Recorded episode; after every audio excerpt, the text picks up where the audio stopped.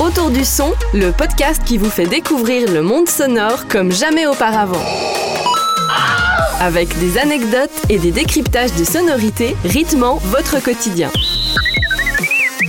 Autour du son, un podcast présenté par Julien Matet, sound designer. Bonjour et bienvenue dans Autour du son, le podcast qui parle du son sous toutes ses formes. Aujourd'hui, épisode un peu particulier puisque c'est une interview et j'ai le plaisir d'accueillir une personne que vous avez tous entendu un jour et avec qui j'ai déjà eu l'occasion de travailler plusieurs fois.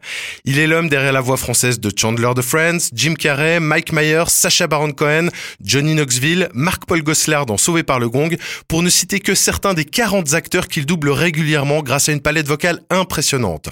Son nom Emmanuel Curtil, un comédien qui a déjà une très longue carrière derrière lui alors qu'il est encore jeune. Emmanuel Curtil, c'est aussi des voix pour près de 30 jeux vidéo, des dizaines et des dizaines de pubs, des jingles radio ou des voix d'émissions télévisées. Impossible que vous soyez passé à côté de lui, surtout si vous faites comme moi partie de la génération Y. Bref, c'est un immense honneur pour moi de le recevoir dans cet épisode d'Autour du son pour une interview à distance depuis Paris. Emmanuel, bonjour. Comment vas-tu? Bonjour Julien. Ben, très bien, ça fait tellement longtemps. Ça fait plaisir de discuter avec toi. Mais de même. En plus, j'ai écouté ta petite introduction. C'est très flatteur ce que tu dis que je suis encore jeune. Je viens d'avoir 50 ans quand même. Oh, mais c'est quand même encore jeune. C'est encore jeune, c'est encore jeune. Mais c'est vrai que la carrière est assez longue puisque j'ai commencé enfant, quoi. Bah justement, j'allais te demander un petit peu. T'as une carrière qui est déjà très longue et fournie. euh, comme tu dis, t'as commencé très jeune. Est-ce que tu pourrais nous raconter déjà à quel âge t'as commencé et puis comment ça a commencé surtout? Ah oui, alors c'est vrai que c'est un parcours un peu atypique parce que j'ai pris à 9 ans des cours de théâtre dans un cours qui donnait des cours pour enfants. Et puis bah, de là, euh, j'allais à mes cours de théâtre tous les mercredis, tu vois, comme une activité extrascolaire. Mhm. Et puis là sont venus euh, des directeurs de casting euh, qui cherchaient des enfants pour tourner dans des films ou des séries. Et puis je me suis fait repérer comme ça. Voilà, c'était le cours Simon, qui est un célèbre cours de théâtre, euh, et, et voilà, qui avait une classe euh, d'enfants. Maintenant, il y a beaucoup de cours de théâtre qui donnent des cours pour les enfants, mais à l'époque, c'était un des seuls. Hein, voilà. Et donc j'ai eu la chance de commencer. euh, j'ai passé des castings, et puis j'ai commencé à tourner. Alors je te dis des gros gros films. Donc il y avait Les Misérables, euh, réalisé par euh, Robert Hossein, avec Lino Ventura, Jean Carmet, Michel Bouquet, dans lequel je j'incarnais Gavroche. Comment t'appelles-tu, mon garçon? Gavroche, pour vous servir. Et vous? Où habites-tu Ça vous regarde Comme tout ce qui regarde la police Je t'avertis, toi aussi. Tu pourrais te retrouver à l'abri un de ces jours. Tu ne sais pas qu'il existe des prisons pour enfants Si, je le sais. Mais c'est peut-être moi qui vous y enverrai un jour. Je suis tombé par terre. C'est la faute à Voltaire.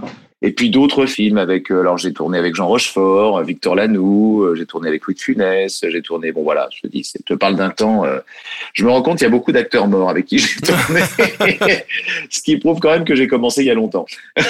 Ça c'est vrai, ça c'est vrai. Ça a été quoi ton tout premier rôle? Alors, le, mon tout premier rôle, j'avais passé un casting pour un téléfilm qui s'appelait L'Oiseau Bleu, et c'était un, un conte un peu fantastique comme ça, et euh, bah, j'étais tout, tout gamin, j'avais à peine 10 ans. Hein, et, et ensuite, j'ai enchaîné assez vite. J'ai passé une audition pour tourner euh, dans La Soupe aux choux avec Louis de Funès. Ah, Alors, il n'en reste pas grand-chose en fait parce que euh, le film euh, ayant eu des dépassements de budget, en veux-tu en voilà, tu vois, et De Funès était hum, assez malade à l'époque. D'ailleurs, il est mort après le film suivant. Le réalisateur aussi était malade. Enfin, il y a eu des problèmes d'intempéries, donc de dépassement de jours de tournage de dépassement de budget et donc ils ont été obligés de supprimer plein de rôles dont le mien mais j'ai passé j'ai quand même eu la, la chance et l'honneur de, de passer euh, le casting avec Louis de Funès en personne qui donnait la réplique ah waouh. et ça, c'était quand même assez extraordinaire quand tu as 10 ans et tu vois euh, en face de toi ce monstre euh, dont, dont tu es fan depuis toujours et puis qui d'un seul coup te donne la réplique pour tourner avec lui. Et puis j'avais été choisi. Bon, ça a été une grosse déception parce que quand j'ai su que je ne serais pas dans le film, euh, voilà. Mais ensuite, j'ai très vite rebondi sur Les Misérables et ça, ça a été une compensation extraordinaire, quoi. Parce que le rôle était génial. Très chouette comme début de carrière en tout cas. ouais. Alors moi j'aimerais creuser un peu le domaine du doublage, hein, tu t'en doutes bien. Mhm. T'es pour beaucoup de monde une personne incontournable hein, dans ce domaine. À quel moment tu t'es tourné vers cet exercice ça a été quoi ta première occasion? Comment tu y es venu en fait? Ah ben alors écoute, justement, j'ai commencé à l'âge de 10 ans, j'ai commencé à tourner dans pas mal de films, comme je viens de le dire, de, de séries, etc. Et puis, euh, tu sais, quand on tourne euh, à l'image, eh bien, on est obligé de refaire le son euh, parce que ça n'allait pas, parce qu'il y a une porte qui claque, parce qu'il y a un avion, euh, mais la scène est réussie, donc euh, on veut garder cette scène-là, mais on est obligé de refaire le son. Mhm. Alors on, on se redouble, on ça veut dire qu'on se post-synchronise en fait. Hein. D'accord. Donc j'ai été amené à me post-synchroniser sur euh, divers euh, films et téléfilms, et notamment sur une série qu'on avait tournée en plusieurs langues. C'est-à-dire que il y avait des acteurs italiens, allemands, et puis des, des acteurs français dont je faisais partie.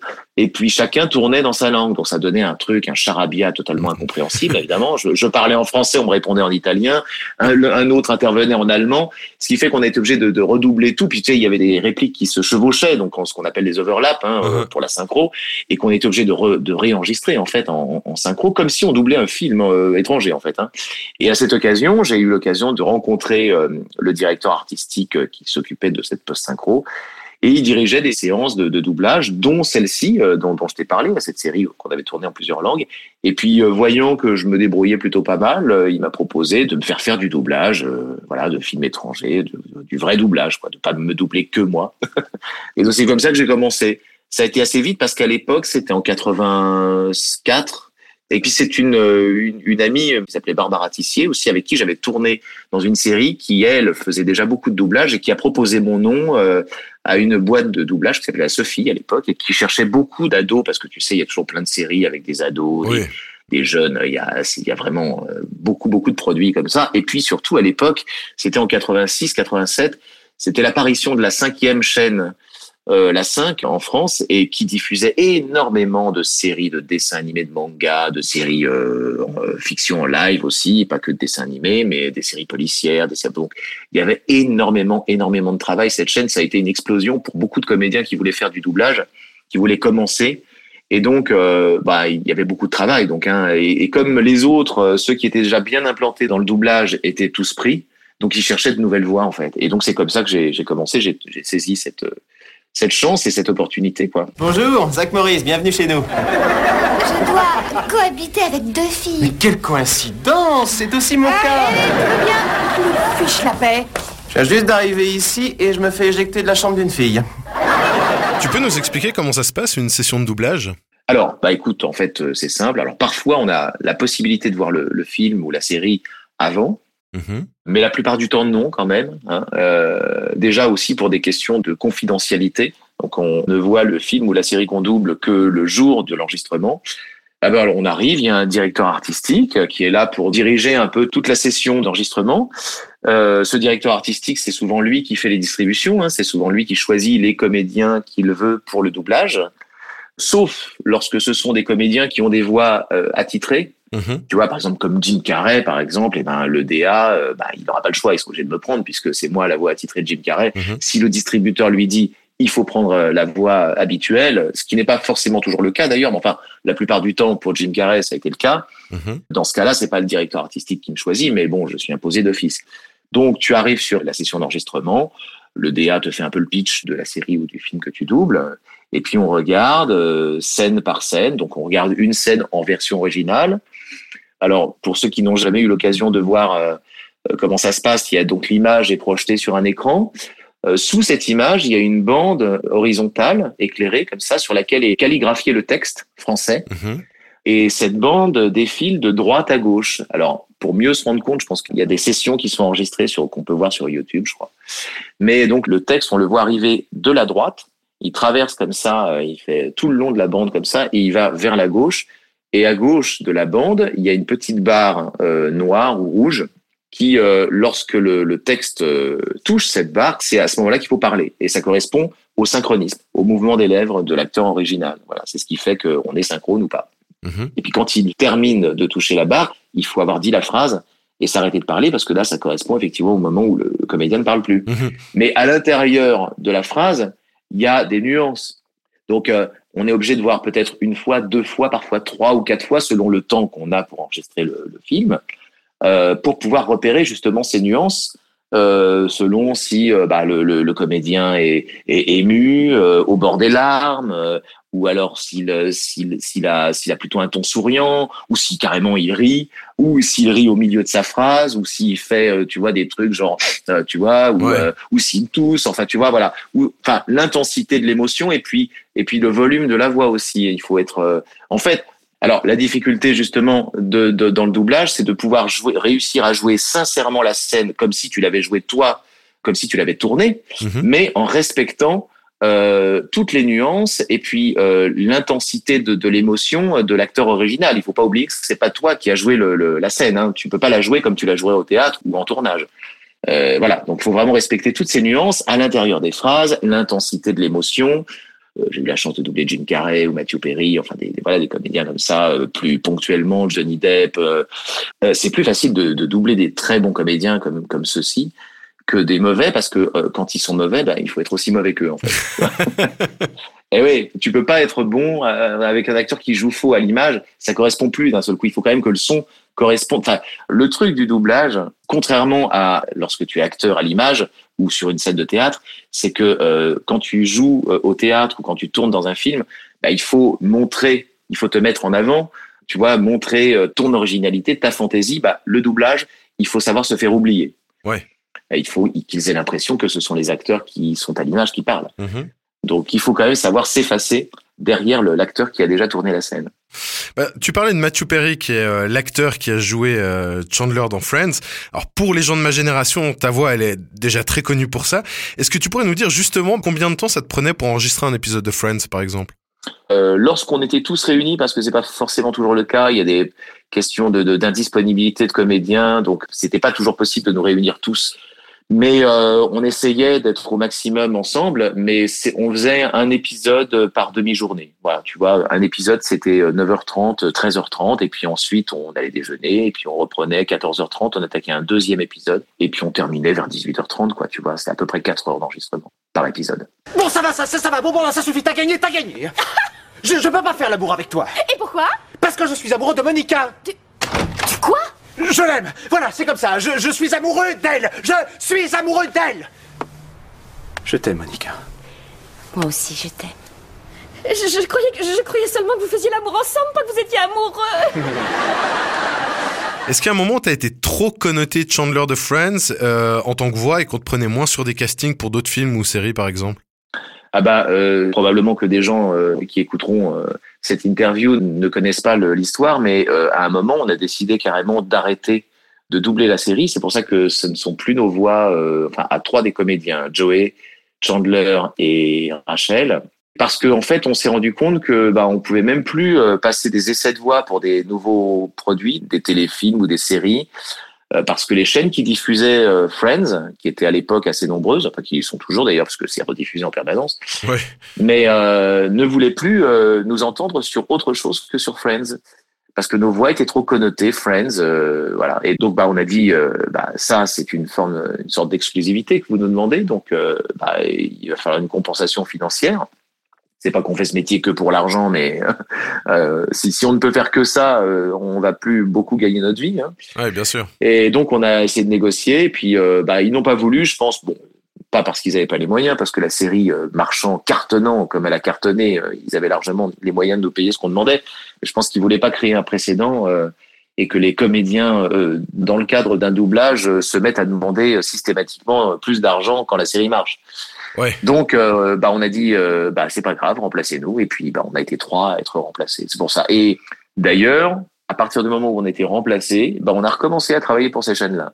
Ah Bon, c'était un bon choix, du Voilà, coup. tu vois. Du coup, c'était assez stratégique et bon, on l'a pas calculé de, de cette manière, mais bah, du coup, bah, moi, j'ai recommencé à travailler pour France 2. Enfin voilà, quelques chaînes comme ça. Voilà, voilà. Ok.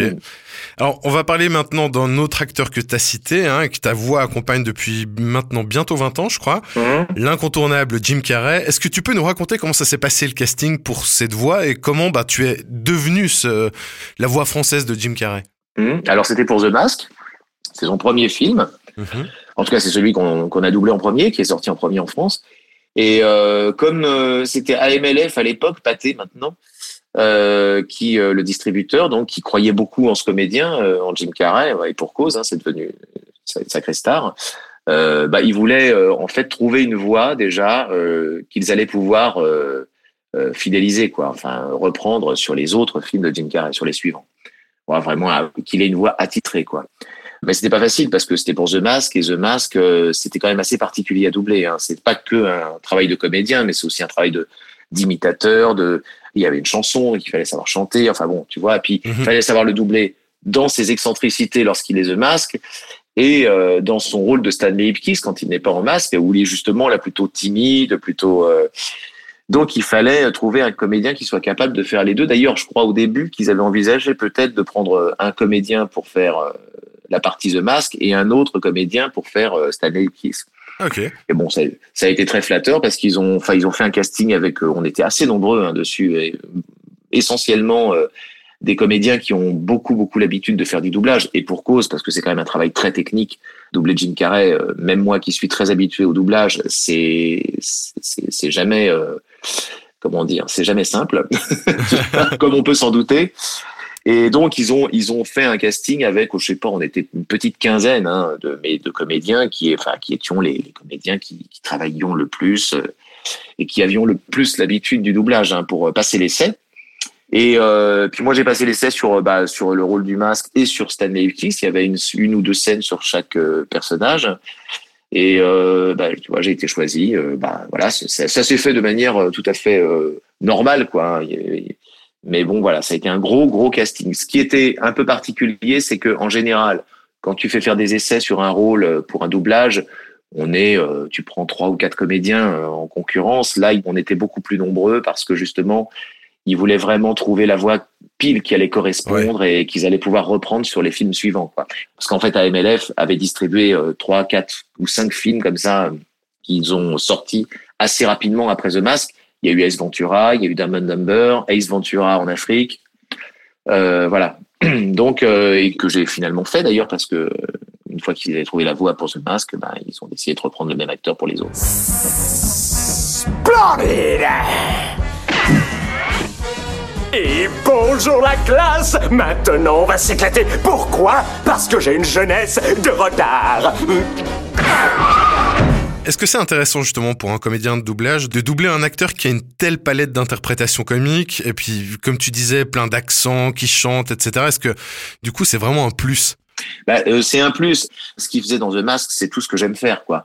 D'ailleurs, quand j'étais petit, je voulais être euh, imitateur, et d'ailleurs, je fais souvent des imitations, et même encore maintenant, euh, de gens célèbres ou même de gens que je connais, de, de mon entourage. Euh, J'aime beaucoup parodier et imiter les gens, quoi. Je te coupe juste, mais je me souviens que tu m'avais fait une fois une imitation de, de Patrick Poivet, donc Bruce Willis. Tu peux juste nous la faire là? Non mais ça, c'est. eh, Non mais eh, ils sont malades ou quoi? Tu veux que j'imite Patrick Poivet, mais il est inimitable, Patrick. Paix à son âme, hein, Patrick Poivet qu'on regrette. Ouais, euh, paix à son âme. Parce que c'était vraiment, euh, si je peux juste faire une petite parenthèse euh, qui n'a peut-être rien à voir avec l'interview, c'était vraiment, je crois, s'il y a un, un modèle, j'en ai eu quelques-uns, des gens, euh, voilà, que j'ai écoutés comme ça, qui m'ont, que j'estime vraiment dans ce métier et qui m'ont appris beaucoup de choses. Mais si j'ai un modèle à placer au-dessus de tous, c'est vraiment Patrick, quoi, parce que c'est vraiment lui que j'écoutais, qui me fascinait, quoi, en tant que comédien. Il avait une, un, un naturel, une façon de jouer euh, qui était jamais celle que tu attendais. Ouais, c'est vrai. C'était toujours incroyable et magique ce qu'il faisait. Et puis il a un timbre tellement euh, inimitable. Mais bon, voilà, c'est un peu, je dirais, mon papa de doublage, quoi. Ok. On va revenir un petit peu sur Jim Carrey. C'est quoi son personnage que t'as Mhm. préféré doubler jusqu'à maintenant?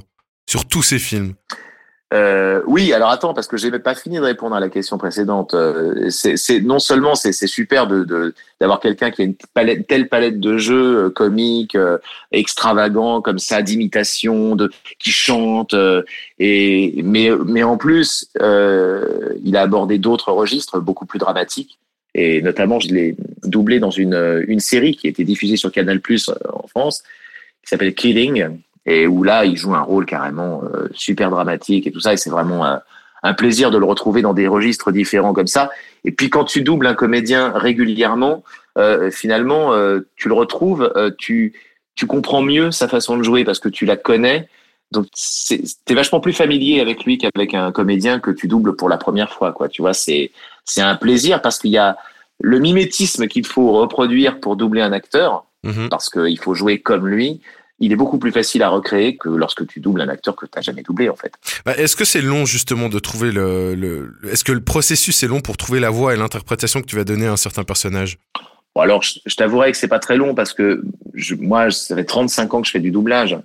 et que j'ai fait beaucoup beaucoup de, de, de, rôles très importants et tout ça. Donc euh, bah, j'ai quand même l'habitude. Donc ça va assez vite. D'ailleurs, pour des gens qui n'ont jamais vu de séance de doublage et qui découvrent pour la première fois des gens qui sont habitués comme je le suis, ils sont assez impressionnés de la vitesse à laquelle ça va, quoi. Donc euh, j'ai pas mis beaucoup de temps. Et puis bon tu sais il y a des rencontres hein, il y a des comédiens euh, que j'ai doublés tout de suite. Je c'était dans mes chaussons tu vois comme Matthew Perry comme Jim Carrey. Puis il y a des comédiens euh, qu'on m'a donné à doubler. Je, je j'ai eu beaucoup plus de mal parce que c'était c'était moins une rencontre quoi tu vois. C'était euh, leur jeu et je, je, sentais moins leur jeu d'acteur tu vois. J'étais ça, ça me parlait moins c'était moins en adéquation avec ma personnalité tu vois ok voilà quand on regarde le nombre 23, hein, toi-même tu parlais tout à l'heure du fait que le directeur artistique il, il choisissait les voix puis qu'en bah, en général on reprenait les mêmes. Mm. Mais bien que ce soit un film de Jim Carrey, on remarque que c'est pas ta voix qui a été utilisée. Est-ce que c'était parce que t'étais pas dispo euh, pour celui-là? Non, alors je vais pas passer pour quelqu'un de mercantile parce que j'ai j'ai déjà euh, évoqué le cas Friends, mais euh, c'était aussi pour des raisons d'argent. D'accord. Donc on m'a proposé en fait de faire le film on m'a demandé de faire la, la bande-annonce. Tu sais, en fait, justement, c'est comme on en parlait euh, précédemment, pour compenser le fait que bah on, on, est pour les distributeurs, les chaînes comme ça trop connotés euh, sur des séries ou des comédiens, qu'on est trop identifiable sur ces comédiens. Eh bien, Jim Carrey, moi, j'adore le doubler, mais c'est parce que je suis sa voix française que je peux pas faire certains autres comédiens que les distributeurs vont dire ah ben non euh, il double Jim Carrey il peut pas faire Johnny Depp non plus il peut pas faire un tel il peut pas faire un tel autre. Enfin je dis Johnny ouais. Depp c'est pas le cas mais c'est un exemple. Et donc pour compenser bah on, on a un certain tarif qui est euh, assez supérieur au tarif euh, de la synchro syndicale quoi parce qu'on est tous payés au tarif syndical. On est tous payés de la même manière c'est-à-dire qu'on est payé à la ligne. Euh, sauf que pour Jim Carrey, je te dis, euh, comme c'est un comédien que j'adore doubler, mais qui m'a empêché quand même de doubler pas mal d'autres comédiens parce que euh, étant la voix de Jim Carrey, le distributeur disait bah non, on va pas le prendre, euh, voilà, on va pas prendre la voix de Jim Carrey pour faire Johnny Depp par exemple. Mmh, mmh. Donc euh, eh bien j'ai demandé une compensation et j'ai demandé un tarif plus élevé que le tarif syndical auquel tout le monde est payé. Mais euh, donc j'ai demandé la même chose que sur les autres films sur le nombre 23 et le distributeur, euh, c'est la première fois que je faisais un Jim Carrey avec lui, euh, n'a pas voulu. Donc euh, bah, je lui ai dit, bah, je lui ai dit non. ok, ok. Voilà l'histoire. Est-ce qu'il y a un acteur dont tu rêverais d'être la voix française peut-être qui te serait passé sous le nez justement pour ce genre de raison? Ah, pour des raisons tarifaires, non. Bah, je te dis, c'est arrivé aussi sur Mathieu Perry dans Mon voisin le tueur on m'avait proposé le film et comme je fais la voix de Matthew Perry et que c'est pareil, j'ai eu les mêmes, euh, j'ai rencontré les mêmes problèmes avec Matthew Perry qu'avec Jim Carrey, c'est-à-dire que le nombre de trucs sur lesquels on m'a refusé parce que j'étais la voix française de Chandler, Matthew Perry. Euh, donc, euh, bah, quand ils ont fait Mon voisin le tueur, ils m'ont proposé le rôle et j'ai demandé un tarif, euh, voilà, qui représente une compensation par rapport au manque à gagner, quoi. Mm-hmm. Et ça a été refusé, donc euh, je ne l'ai pas doublé dans ce film. Et et voilà, et donc euh, non, un acteur qui me serait passé sous le nez pour ces raisons-là, non. Mais euh, parce qu'après, en plus, je les ai redoublés, hein, Jim Carrey. C'est pas parce que je les ai perdus sur un film que je les ai perdus sur les autres films. Donc je les ai retrouvés après. C'est des trucs assez exceptionnels. Mais euh, non, en revanche, effectivement, j'ai doublé une fois euh, Johnny Depp sur Las Vegas Parano. Et puis je l'ai jamais redoublé depuis, mais c'est normal. Hein. Bon voilà, c'est la vie. Hein. D'autres comédiens ont passé le casting sur euh, Johnny Depp, ils ont été choisis. Enfin, et puis maintenant, il a sa voix française depuis un certain nombre d'années, qui est Bruno Choel. Mais j'ai tellement aimé doubler cet acteur que, effectivement, j'aurais bien aimé le doubler un peu plus. Voilà. Si j'avais pu choisir, j'aurais, j'aurais volontiers doublé Johnny Depp quelquefois, quoi. Surtout que sur Las Vegas Parano, c'est vraiment aussi un, un, rôle bien, bien dingue, quoi. Ah, bien dingue. Et puis, c'est un rôle de composition incroyable, mais il fait, il fait souvent des rôles de composition. Moi, ce que j'aime, c'est un acteur, c'est justement qu'il joue ce qui est éloigné de lui, quoi. Qu'il aille au personnage, un personnage de composition, et qu'il ne joue pas ce qu'il est lui dans la vie, quoi. Mmh, Pour moi, c'est ça un comédien. On était aux environs de Barstow. On attaquait le désert quand les drogues ont commencé à faire effet. Je me rappelle avoir dit un truc du style. Ça monte, ça y est, je décolle. Oh, arrête, vaut mieux que tu conduises. Soudain, il y eut un énorme grondement autour de nous. Et le ciel fut rempli de ce qui semblait être d'énormes chauves-souris qui voltigeaient, criaient et voltaient autour de la voiture. Et une voix a crié D'où Jésus? C'est quoi ces putains de bestioles? C'est d'ailleurs la raison pour laquelle j'adore faire du doublage, parce que au doublage, on va me donner des rôles qu'on ne me donnerait jamais euh, si je tournais le, le, le, rôle, par exemple, tu vois. Si je tournais des films à l'image ou au théâtre, par exemple, euh, on me confierait jamais les personnages qu'on m'a donnés au, doublage. Simplement parce que je corresponds pas physiquement au rôle Mhm. ou, euh, ou ma nature de comédien euh, euh, n'inspire pas ce genre de personnage pour un metteur en scène ou pour un réalisateur. Mais au doublage, euh, c'est beaucoup plus facile de faire preuve d'imagination pour un DA et, et de me confier un rôle qui est complètement à l'opposé de ce que je suis. Mhm. Tu vois, je pense à Austin Powers, par exemple, enfin des, des rôles comme ça, tu vois, c'est des rôles complètement dingues. euh, ou même Las Vegas Parano, tu vois, je ne pense pas qu'on m'aurait donné, euh, même si j'avais été une star euh, du cinéma français, si on m'aurait donné l'occasion de faire ce, genre de rôle, tu vois. Ouais, c'est intéressant. Mais tu parlais avant justement des comédiens qui jouent des rôles très différents de ce qu'ils sont dans leur vie. Est-ce que justement toi tu t'attaches à la vie des acteurs euh, en tant que personne, euh, on va dire euh, dans la vraie vie. Hein, euh, typiquement, ben, on sait que Jim Carrey ou Matthew Perry ils ont eu quelques problèmes de drogue. Est-ce que c'est quelque chose qui toi te touche ou, ou même tu te dis peut-être il y a un danger par rapport à, au fait qu'ils vont peut-être arrêter leur carrière ou des choses comme ça? Est-ce que ça t'interpelle ces choses-là? Ah bah oui, forcément. Puis surtout, en plus, Matthew Perry et Jim Carrey sont vraiment deux immenses comédiens que j'adore doubler. Effectivement, j'étais triste d'apprendre. Euh, je sais que Jim Carrey, il a beaucoup réduit euh, son activité euh, professionnelle parce qu'il a traversé une longue période un peu dépressive comme ça. Et donc, il a arrêté. Il a, il a, il s'est mis à, la peinture. Et puis, c'est vrai que ces dernières années, on l'a pas beaucoup vu à l'écran. Alors, si je l'ai redoublé dans cette petite série, la Kidding, réalisée par Michel Gondry. Mmh. Mais enfin, j'ai fait Sonic il y a quoi Il y a maintenant, ça va faire, ça va deux ans. Hein. Euh, et puis, je l'avais pas doublé depuis cinq ans. Et puis, le dernier film que j'avais doublé, bah, ça faisait cinq ans également que je l'avais pas doublé, tu vois. Donc, euh, en fait, il fait un peu un film tous les cinq ans.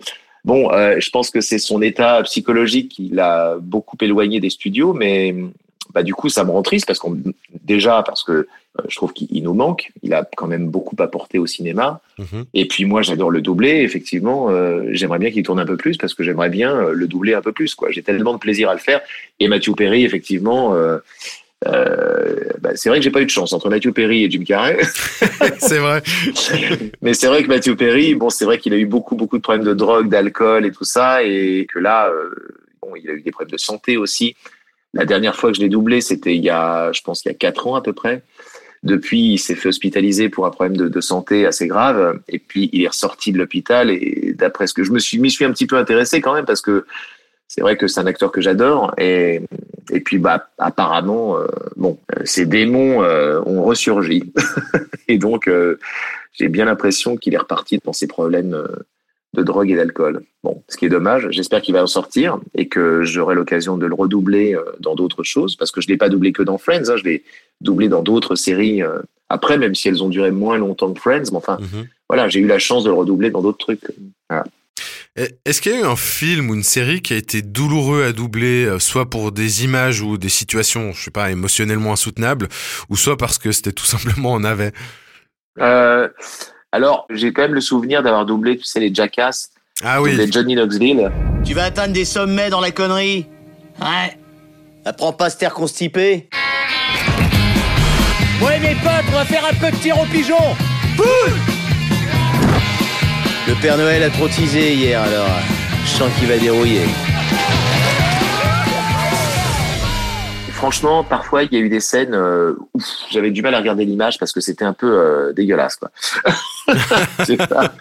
bon, je vais pas raconter la scène parce que c'est, mais euh, pour ceux qui ont vu Jackass ou ceux qui ne l'ont pas encore vu mais qui s'apprêtent à le voir, il y a des scènes quand même, tu sais, c'est un peu des trucs assez trash, de cascade ou des trucs qui se font, c'est des formes de bisutage en fait, tu ouais, vois, ouais. qui se font entre eux. Mais parfois, ça va assez loin et c'est un, un peu dégoûtant, quoi. Ok.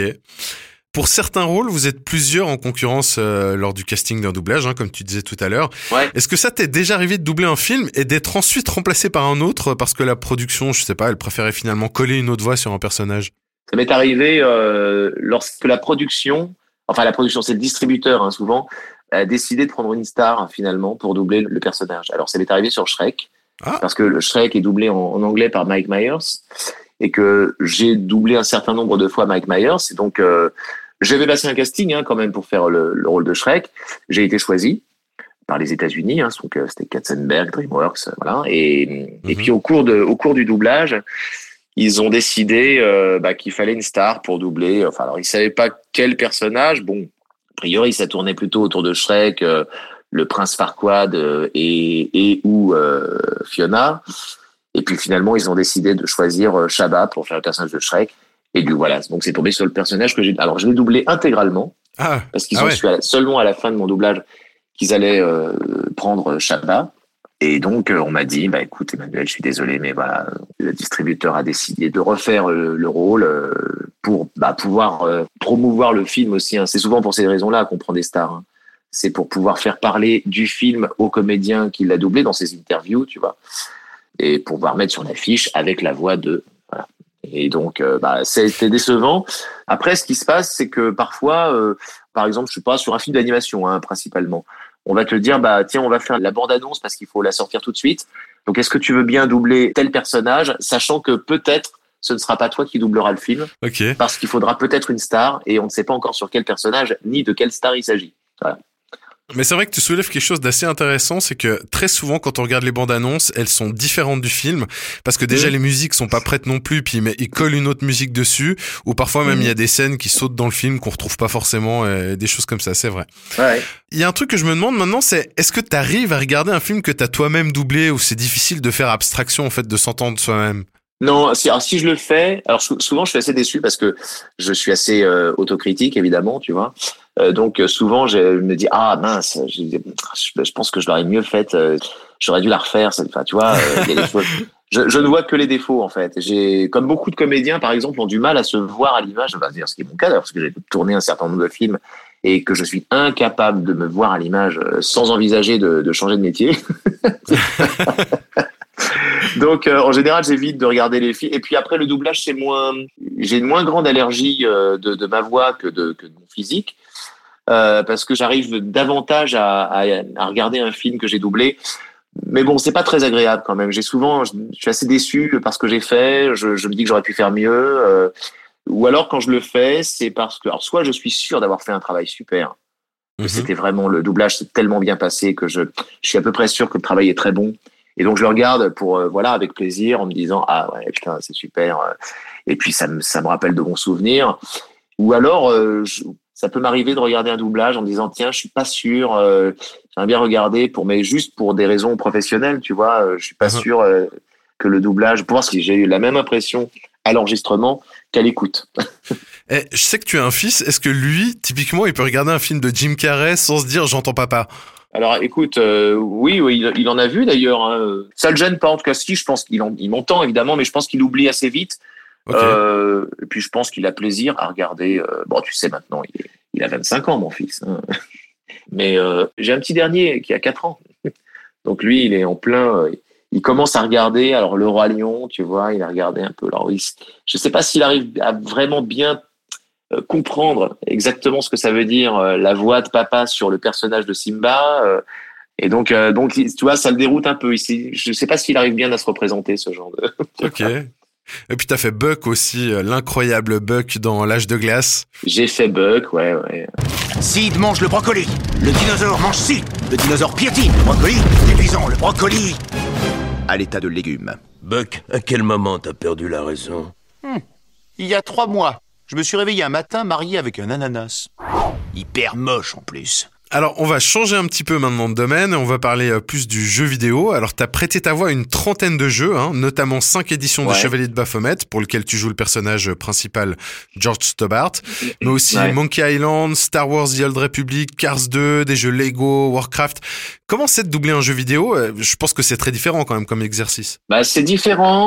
Alors déjà, euh, bon là depuis le début de la pandémie, on est seul au micro, donc on n'enregistre pas avec nos partenaires. Donc ça, de toute façon, euh, au doublage ou au jeu vidéo, c'est pareil. Mais c'est vrai qu'avant la pandémie, quand même, on, on enregistrait, on était plusieurs au, au micro, bah, comme une scène, euh, tu vois, avec nos, nos partenaires, quoi.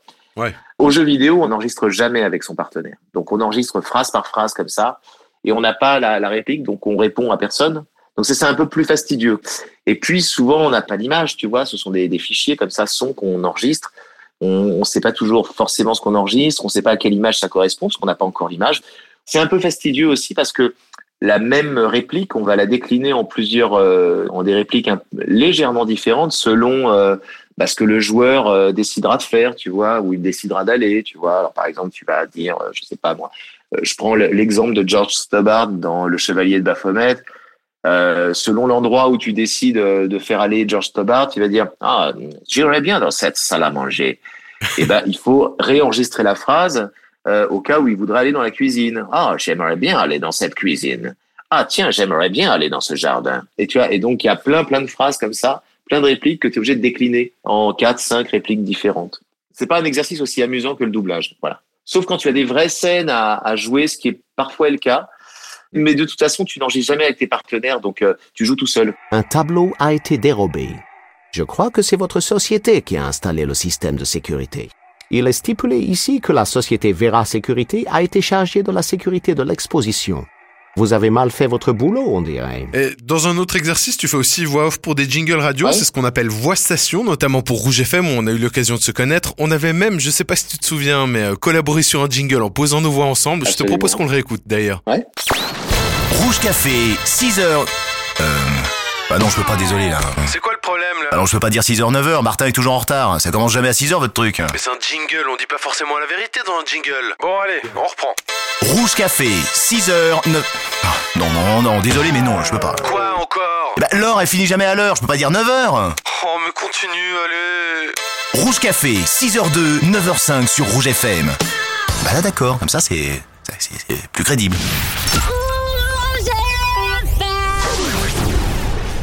Sinon, t'as aussi été voix station pour Fun Radio à l'époque. Euh, c'est un exercice aussi très différent où on met, j'imagine, peut-être parfois moins ses qualités d'acteur à contribution. Est-ce que t'aimes quand même l'exercice ou c'est un peu du travail à la chaîne sans grand plaisir?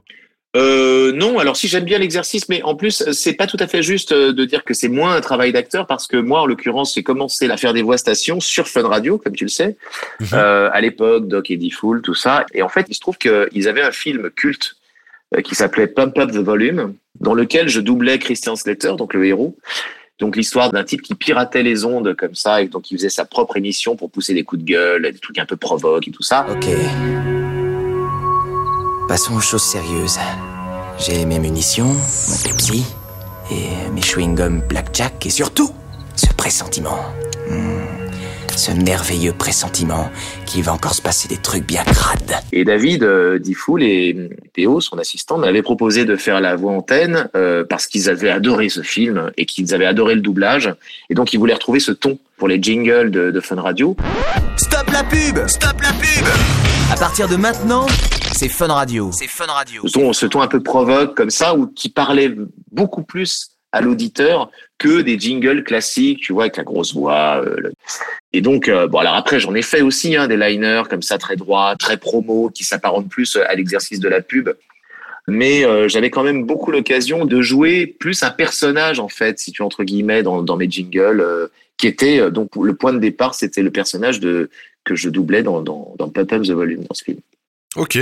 Alors c'est vrai que quand on a enregistré ensemble pour Rouge FM, du coup tu nous as fait des interprétations incroyables, notamment des accents aussi. Je me sens que je pourrais te demander des accents italiens, euh, Ah oui. japonais, euh, espagnols. Enfin que, comme tu disais, bah justement effectivement on sent ton talent d'imitateur et euh, c'est vrai qu'effectivement t'as pu nous euh, gratifier de tout ton talent d'acteur aussi pour ces jingles qu'on avait fait à l'époque. Rouge Café avec les capsules El Gringo pour un réveil en sombrero.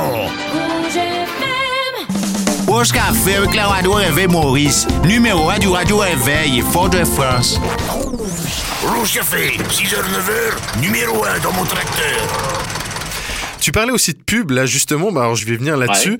Alors on entend ta voix dans également beaucoup de publicités, hein. là aussi Ouais. la liste elle est super longue. Uh-huh. Euh, pour en citer quelques-unes, il y a eu euh, Carambar, la marque d'accessoires euh, automobile Feu Vert où tu joues euh, le chat blanc, Mhm. ou Playmobil où tu pousses même la chansonnette à la fin. L'attaque des pirates Playmobil. Tout.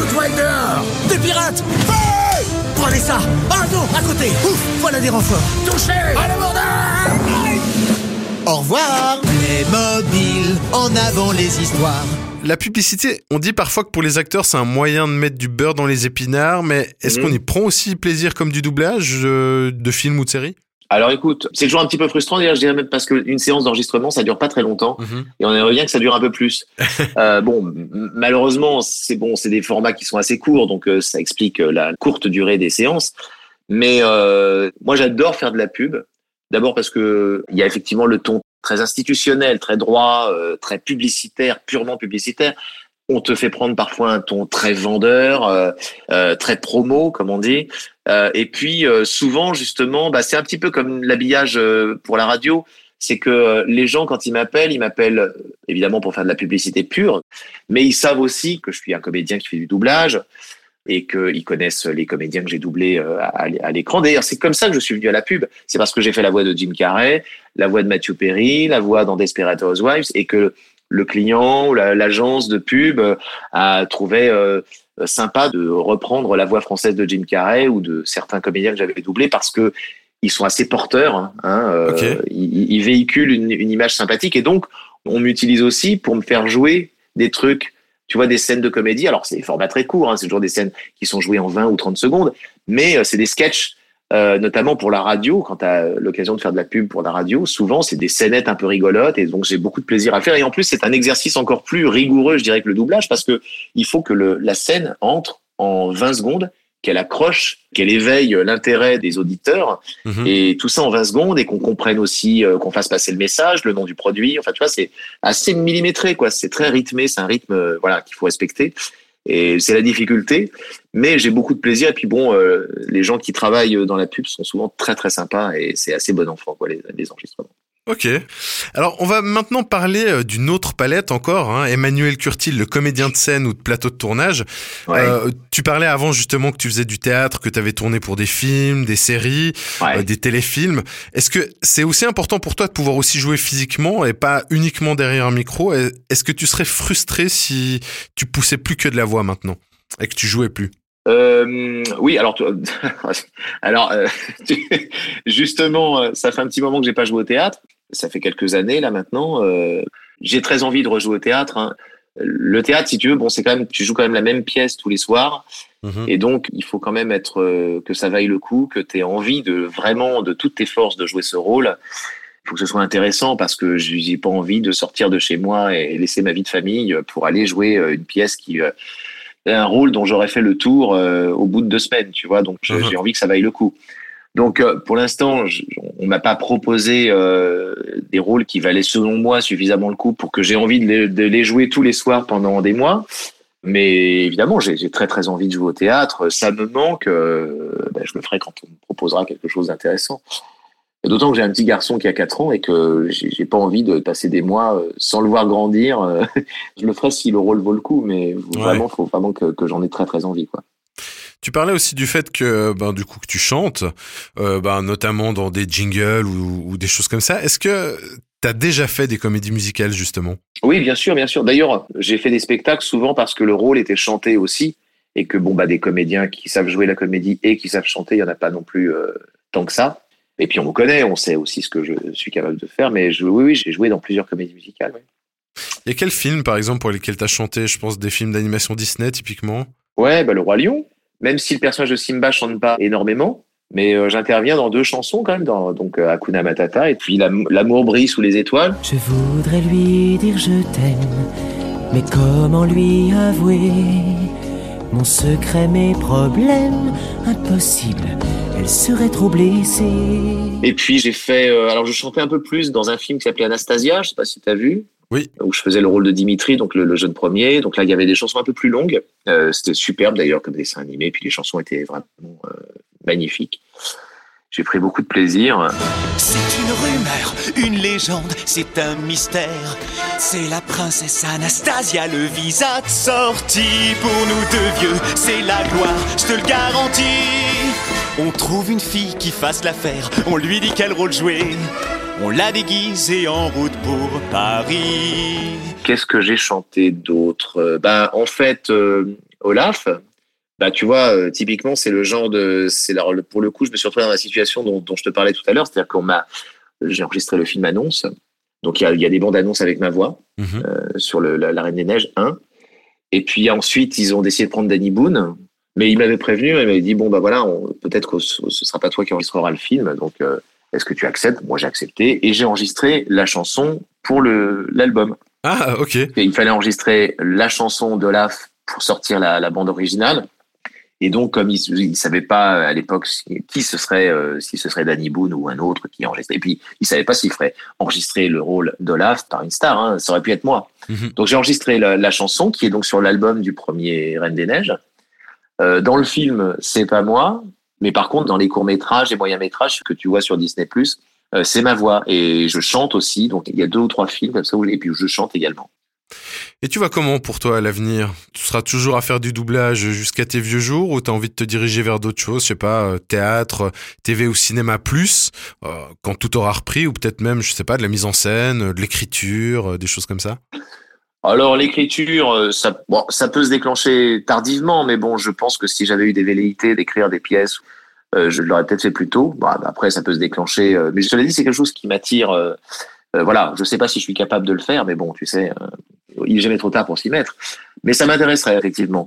Euh, de la mise en scène, je ne sais pas, peut-être, pourquoi pas. Mais effectivement, moi, j'ai pas envie de. J'adore faire du doublage. J'adore faire des voix pour euh, de la publicité, pour des docs, euh, aussi pour la télé, tu vois. Mais j'ai très envie de reprendre mon activité de comédien de théâtre.